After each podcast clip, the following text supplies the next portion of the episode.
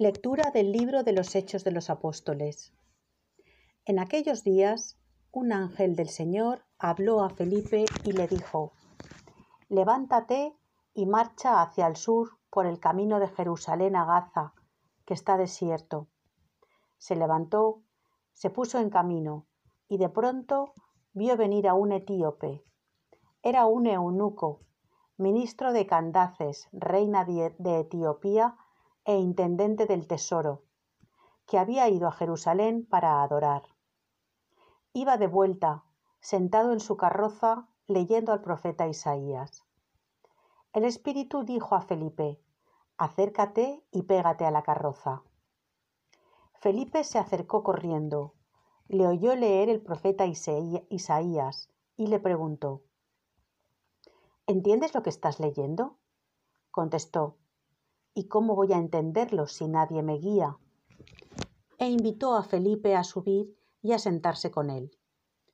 El pasaje de la escritura que estaba leyendo éste era, Como cordero fue llevado al matadero, como oveja muda ante el esquilador, así no abre su boca. En su humillación no se le hizo justicia. ¿Quién podrá contar su descendencia? Pues su vida ha sido arrancada de la tierra. El eunuco preguntó a Felipe, Por favor, ¿de quién dice esto el profeta? ¿De él mismo o de otro?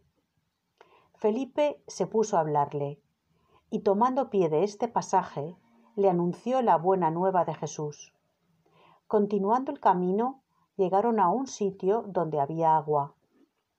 Y dijo el eunuco, Mira, agua, ¿qué dificultad hay en que me bautice? Mandó parar la carroza. Bajaron los dos al agua, Felipe y el eunuco, y lo bautizó. Cuando salieron del agua, el Espíritu del Señor arrebató a Felipe. El eunuco no volvió a verlo, y siguió su camino lleno de alegría. Felipe se encontró en Azoto y fue anunciando la buena nueva en todos los poblados hasta que llegó a Cesarea. Palabra de Dios. Salmo responsorial. Aclamad al Señor, tierra entera. Repetid. Aclamad al Señor, tierra entera. Bendecid pueblos a nuestro Dios. Haced resonar sus alabanzas, porque Él nos ha devuelto la vida y no dejó que tropezaran nuestros pies. Repetid. Aclamad al Señor, tierra entera. Los que teméis a Dios, venid a escuchar os contaré lo que ha hecho conmigo. A él gritó mi boca y lo ensalzó mi lengua. Repetid, aclamad al Señor, tierra entera. Bendito sea Dios, que no rechazó mi súplica, ni me retiró su favor. Repetid, aclamad al Señor, tierra entera. Del Evangelio según San Juan. En aquel tiempo dijo Jesús al gentío, Nadie puede venir a mí si no lo atrae el Padre que me ha enviado, y yo lo resucitaré en el último día. Está escrito en los profetas, serán todos discípulos de Dios. Todo el que escucha al Padre y aprende, viene a mí. No es que alguien haya visto al Padre, a no ser el que está junto a Dios, ese ha visto al Padre. En verdad, en verdad os digo, el que cree tiene vida eterna. Yo soy el pan de la vida. Vuestros padres comieron en el desierto el maná y murieron. Este es el pan que baja del cielo, para que el hombre coma de él y no muera. Yo soy el pan vivo que ha bajado del cielo. El que coma de este pan vivirá para siempre. Y el pan que yo daré es mi carne por la vida del mundo. Palabra del Señor. Gloria a ti, Señor Jesús. Un saludo a todos nuevamente, a todos aquellos que escucháis mis homilías en este tercer jueves de Pascua en esta Eucaristía que hoy la estoy celebrando en sufragio de Purín Gamón Ferrer, Antonio Jover y Salvador Martí. Pues continuamos, hermanos, con el discurso del pan de vida. Y empieza el Evangelio de hoy, va todo seguido, pero siempre acaba, empieza el Evangelio con la última frase o lo último que ha dicho Jesús en, la parte anterior. Nadie puede venir a mí si no lo atrae el Padre. Ya os lo comenté ayer y vuelve a salir otra vez. Y es que eh, la fe no es solo es un acto de la voluntad del ser humano, un acto de nuestra libertad, sino que sobre todo y ante todo lo que hace es actuar la gracia sobre nosotros. La fe es un regalo. El momento en que el ser humano abre su corazón a la palabra de Dios y abre su corazón a Dios, es cuando Dios le regala la fe. Y la fe como don. Y el Padre que nos ha creado y ha creado el alma humana, de, inserta dentro del alma humana esa, está esa tendencia de buscar a Dios. O dicho de otra forma, de buscar el sentido de la vida. Y el sentido de la vida está en Dios. Está en aquel que nos ha creado, en aquel que nos ha dado la vida. No busquemos el sentido de la vida en otros sitios donde no lo vamos a encontrar. Dios ya lo, lo ha inscrito en nuestra alma. Buscamos sentido, entonces buscamos a Dios. Si de verdad queremos entendernos a nosotros mismos, entender la historia, entender el por qué y para qué estamos aquí, hay que buscar a Dios, porque Dios es la respuesta. Y fuera de Dios no hay verdaderas respuestas. Sí que hay respuestas, pero no son verdaderas y desde luego no van a llenar nuestro corazón, ni van a colmar el hambre y sed de, sentido que tiene la vida el, el ser humano. Jesús habla y continúa diciendo, porque parece como un telegrama, y el que venga a mí, yo lo resucitaré en el último día. Pero no solo eso, el que venga a mí también tendrá vida, y vida ahora. En el último día es cuando vendrá la resurrección, la plenitud de los tiempos, la plenitud de la existencia, que es lo que nos encontramos en el libro del Apocalipsis, la resurrección del último día. Pero antes de que llegue ese último día, hay un impas, que es lo que viene entre la muerte y ese último día que es la resurrección. Y por en medio, ¿qué pasa? Pues por en medio está el gozar de la gloria de Dios. Continúa, no me extiendo en esto, porque ya aparece en otros momentos. Continúa el Evangelio diciendo, o Jesús continúa diciendo, está escrito en los profetas, serán todos discípulos de Dios. Es que ese es el fin de la Iglesia, pero ese era el fin del pueblo de Israel. ¿Por qué Dios escogió a Abraham? Y nos remontamos al principio de todo. ¿Por qué escogió a Abraham y le hizo salir de tu tierra y le hizo una gran promesa? Tu descendencia será más numerosa que las estrellas del cielo. Porque Abraham fue el principio de un pueblo, fue el principio de una promesa, porque todos estamos llamados a ser discípulos de Dios.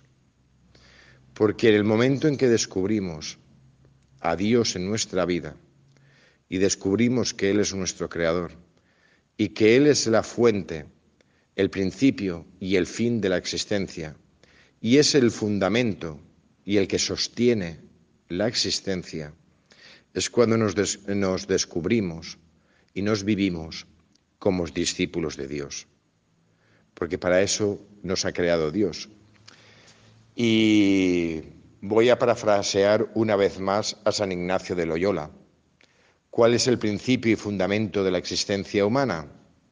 Pues algunos ya lo estaréis contestando. Y a los que no contestéis nada, pues os voy a decir la frase de San Ignacio de Loyola. Dar gloria a Dios.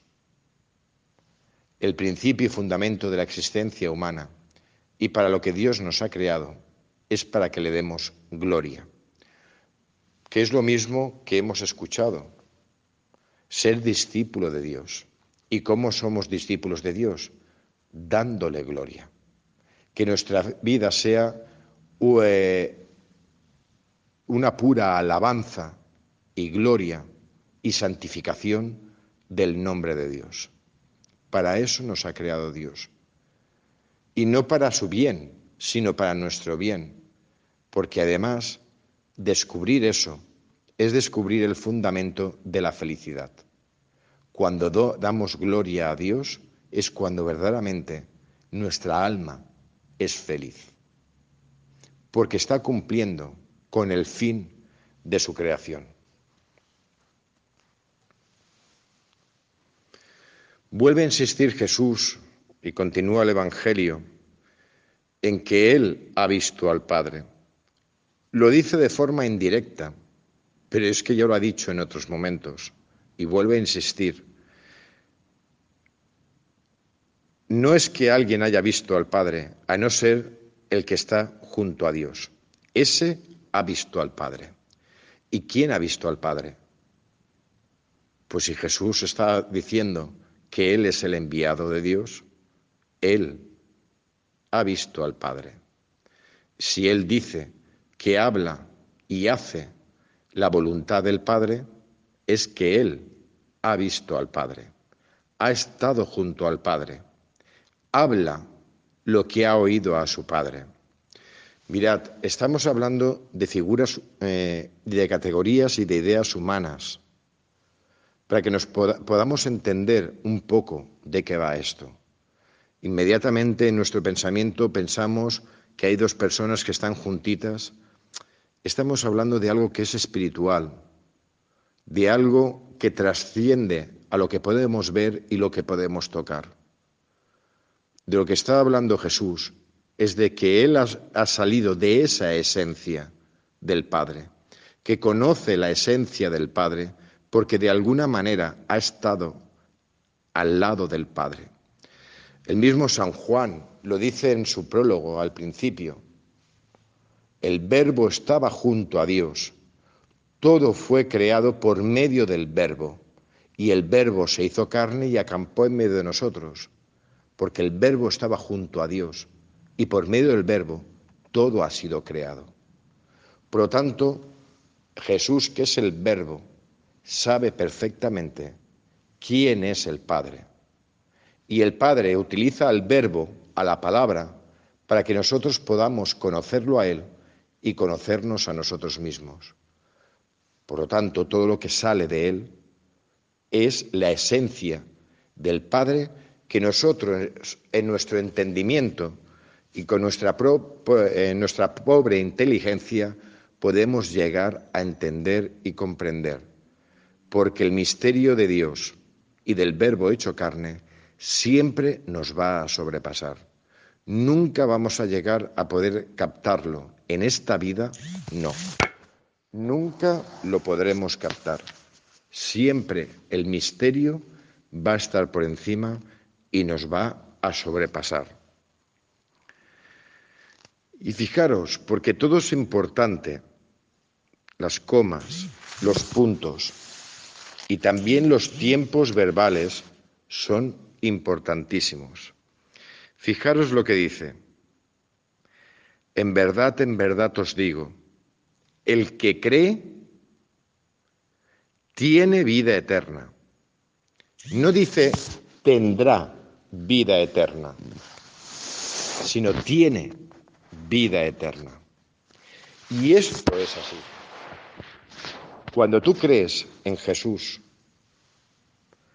lo aceptas en su totalidad, aceptas el misterio, aceptas que no lo entiendes todo, pero que poco a poco Dios, por medio de la gracia, te va iluminando y lo vas entendiendo. Cuando tú aceptas ese camino de apertura al misterio de Jesucristo, al misterio de Dios que se desvela y se revela por medio de Jesucristo, cuando tú lo aceptas, ya tienes la vida eterna. No habla de futuro, habla de presente. Y esto es lo fundamental y lo inmensamente maravilloso y rica que tiene nuestra fe. Y es que la vida eterna la poseemos ya. ¿Y por qué la poseemos? Porque confiamos en que las promesas de Jesús se van a hacer realidad en nosotros. Cuando Jesús, y lo hemos escuchado, dice que el que cree en mí no morirá para siempre, eso significa que nosotros con Jesús venceremos a la muerte. Por lo tanto, ya tengo vida eterna. Por la fe ya la tengo, ya la vivo, ya la disfruto. Porque por la fe, porque confío en las palabras de mi Dios, manifestadas por medio del verbo hecho carne, confiando en esas palabras, yo sé que no voy a morir nunca, que no voy a desaparecer, que Dios me ha creado y me ha dado el alma, un alma que es eterna. Y creo que Dios va a cumplir sus promesas de plenitud. Porque toda la Sagrada Escritura está llena de esas promesas de plenitud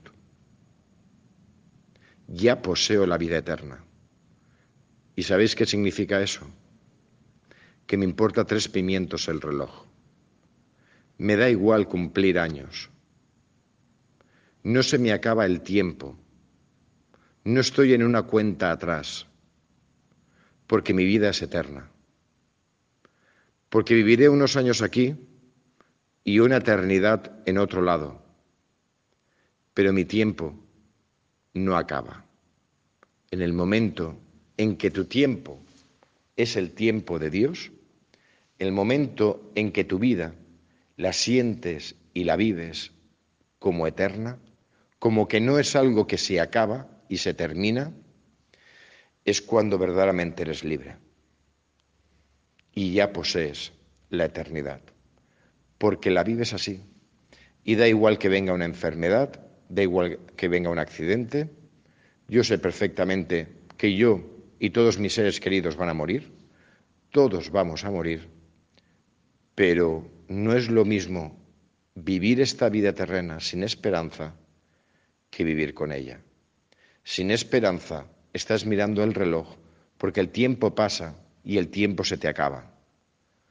Cuando vives con esperanza, no existe el reloj porque de aquí pasaré a otro sitio, de esta vida a otra vida, pero vida al fin y al cabo. El que cree, el que cree y cree en el fondo de su corazón, el que la fe le llena la existencia, le llena el alma y le llena la razón, ya tiene la vida eterna y ya empieza a disfrutarla aquí.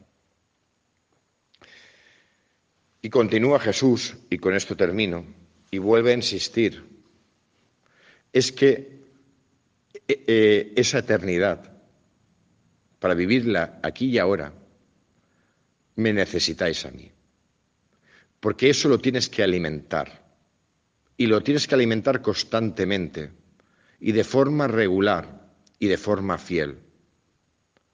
Yo soy el pan de la vida. Yo he bajado del cielo, y el que coma este pan vivirá para siempre. Mirad, algo que siempre os he comentado, bueno, en algún momento os he comentado. Algo pasa en la Eucaristía. Y la Eucaristía yo muchísimas veces la vivo como un momento donde no existe el reloj. Es como que se para el tiempo, como que te metes en otra dimensión. Sigues estando en este mundo, pero algo pasa en la Eucaristía donde el tiempo pasa. Lo digo para las personas que verdaderamente vienen de verdad a misa, no las que vienen a calentar el banco. Pero las que viven de verdad la Eucaristía, vosotros me lo habéis comentado, algunos de vosotros, donde aquí pasa algo. Entra una paz dentro de ti y es como si separara el tiempo. Eso es experimentar la eternidad.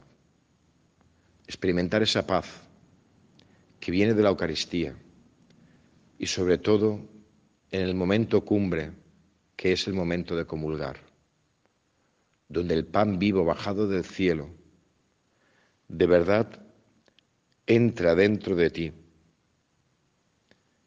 y te sientes eterno. Que luego viene el mundo, que luego sales de la, misa y te mareas con todo lo que tiene el mundo. Pero hay un momento, aunque sean segundos, donde experimentas esa eternidad. Es el momento en que sientes paz. Y esa paz es la que te hace sentirte y vivirte, aunque sea por, solo por un instante, eterno. En la Eucaristía, esto que dice Jesús se cumple no es cuestión ya incluso de fe. Es que esto es un regalo de Dios. Y te lo regala, aunque no tengas fe. Te lo regala. Te regala esa paz.